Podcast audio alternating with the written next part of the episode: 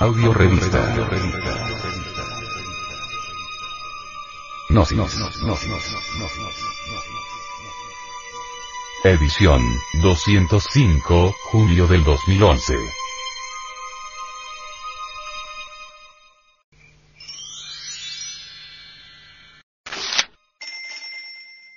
Frente Mundial de Salvación del Planeta.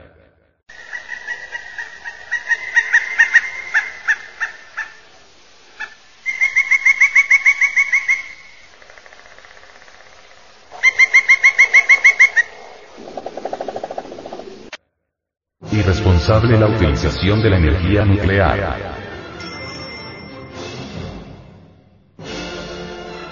Richard Ernst, Premio Nobel de Química 1991, consideró irresponsable la utilización de energía nuclear, porque la tecnología y la ambición mental humana son incapaces de manejar de manera segura tanto esa energía como sus desperdicios explicó que las empresas no están en posición para administrar tecnología de alto riesgo de una manera responsable, ellos solo quieren rentabilidad y eso no es compatible con los altos riesgos que manejan.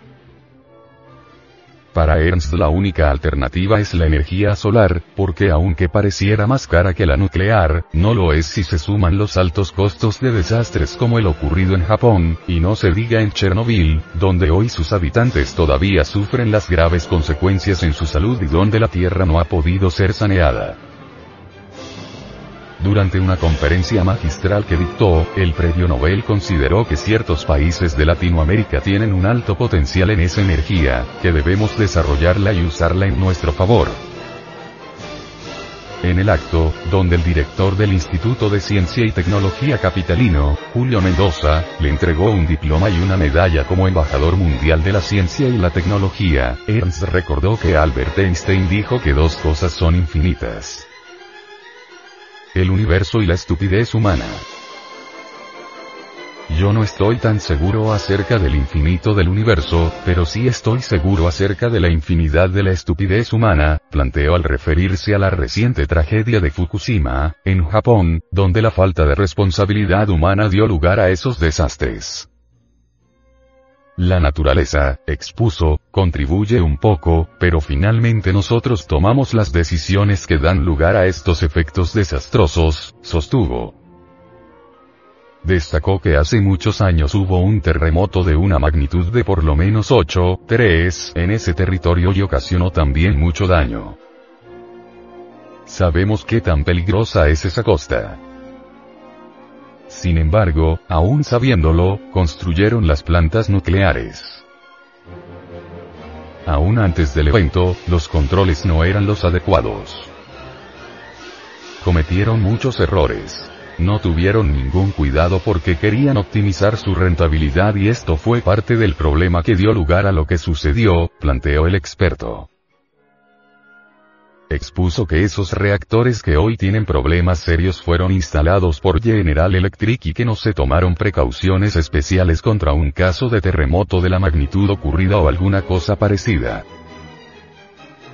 Este es el caso típico de globalización, en donde todo se vale con tal de hacer dinero y no les preocupa los efectos secundarios que puedan tener, puntualizó.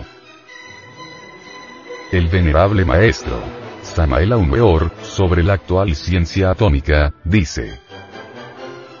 El elemento activo en el Sol es el hidrógeno, y fuera de toda duda esto es muy interesante porque el átomo de hidrógeno, con un solo electrón girando alrededor de un núcleo, se encuentra en la frontera entre la materia en estado electrónico y la materia en estado molecular. El hidrógeno y toda materia más densa, se combinan con otras materias, átomo con átomo, para formar moléculas. Un estado superior de la rarefacción superior del hidrógeno, da como resultado electrones libres, materia en estado electrónico, luz, ondas magnéticas, etc. Empleando el codiciado uranio, los científicos modernos han tenido un franco éxito indiscutible en apartar un electrón de un átomo de densidad no natural, casi patológica. Es lógico decir que así han liberado energía atómica de un poder incomparablemente superior a todo lo hasta ahora concebido por la mente humana. Los científicos se las ingeniaron luego para hacer que átomos de hidrógeno se combinaran para formar átomos de helio, produciéndose en tal proceso energía de un poder espantoso y prácticamente ilimitado. Fuera de toda duda la bomba atómica es millones de veces más terrible que la dinamita, pero menos pavorosa que la bomba de hidrógeno. En la bomba de hidrógeno existe prostitución de la energía solar, magia negra de la peor calidad, el resultado tiene que ser horrible devastación y la reducción a inerte del material viviente, dentro de una escala totalmente nueva. Si una bomba de hidrógeno llegase a explotar en aquellas zonas superiores de la atmósfera donde se halla el depósito del hidrógeno puro, toda la Tierra será entonces quemada con fuego vivo y perecerá toda criatura y toda forma que tenga vida queriendo usar la energía atómica, esto es, intentando descubrir toda la ciencia de la transmutación de los átomos, la forma o manera de cambiar un átomo en otro, el animal intelectual quiere meterse en el mundo donde la materia tiene todas las posibilidades, pero quiere entrar en ese mundo por la puerta falsa. Nos referimos al uso de las leyes científicas, sin ética de ninguna especie, sin haber despertado la conciencia, sin haber llegado a la espiritualidad verdadera. Nosotros los gnósticos tenemos procedimientos legítimos para entrar en ese mundo misterioso donde la materia tiene infinitas posibilidades, en esas regiones atómicas, moleculares y electrónicas donde se gestan todos los procesos de la vida universal. Ya la radiación atómica tiene alterada la camada superior de la atmósfera terrestre, y si las explosiones atómicas continúan, pronto no podrá filtrar y analizar los rayos solares para descomponerlos en luz y calor, entonces veremos el sol negro como silicio. Conforme la camada superior de la atmósfera de la Tierra continúe alterándose debido a las explosiones atómicas, los terremotos se intensificarán, porque dicha camada es el sustentáculo para la vida de nuestro planeta Tierra. El aire que respiramos, el agua que bebemos, ya viene cargada de radiaciones atómicas, y esto, en vez de mejorar, irá de mal en peor, y cuando estalle la guerra atómica se verán escenas dantescas por las calles, las gentes perderán la razón debido al abuso de la energía atómica y los hospitales estarán llenos de dolor, y no habrá remedio. Las explosiones atómicas están liberando de los mundos infiernos su elemento mineral sumergido bajo la Tierra, materias infernales, átomos abismales, cuales son Neptunio, 93, Plutonio, 94, Americio, 95, y Curio, 96, y ya comienzan a verse los resultados de esta blasfemia. Dentro de todo átomo existe un trío de materia, energía y conciencia. En esta clase de átomos abismales citados, existe conciencia diabólica, inteligencia terriblemente maligna.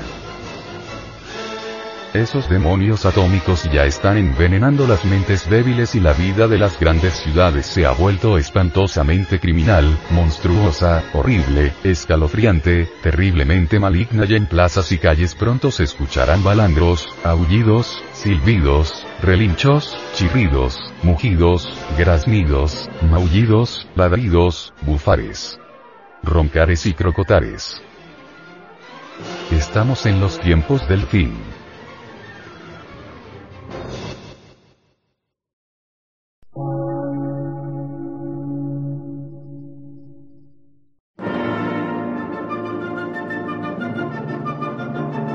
Emisora, gnóstica, transmundial. Por una nueva civilización y una nueva cultura, sobre la faz de la Tierra.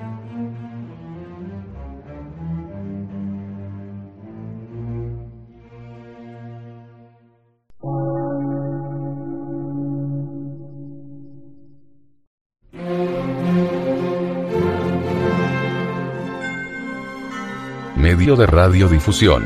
Científico, artístico, místico y filosófico. De la Asociación Colombiana de Centros de Estudios Gnósticos, Antropológicos, Psicológicos y Culturales. A. C.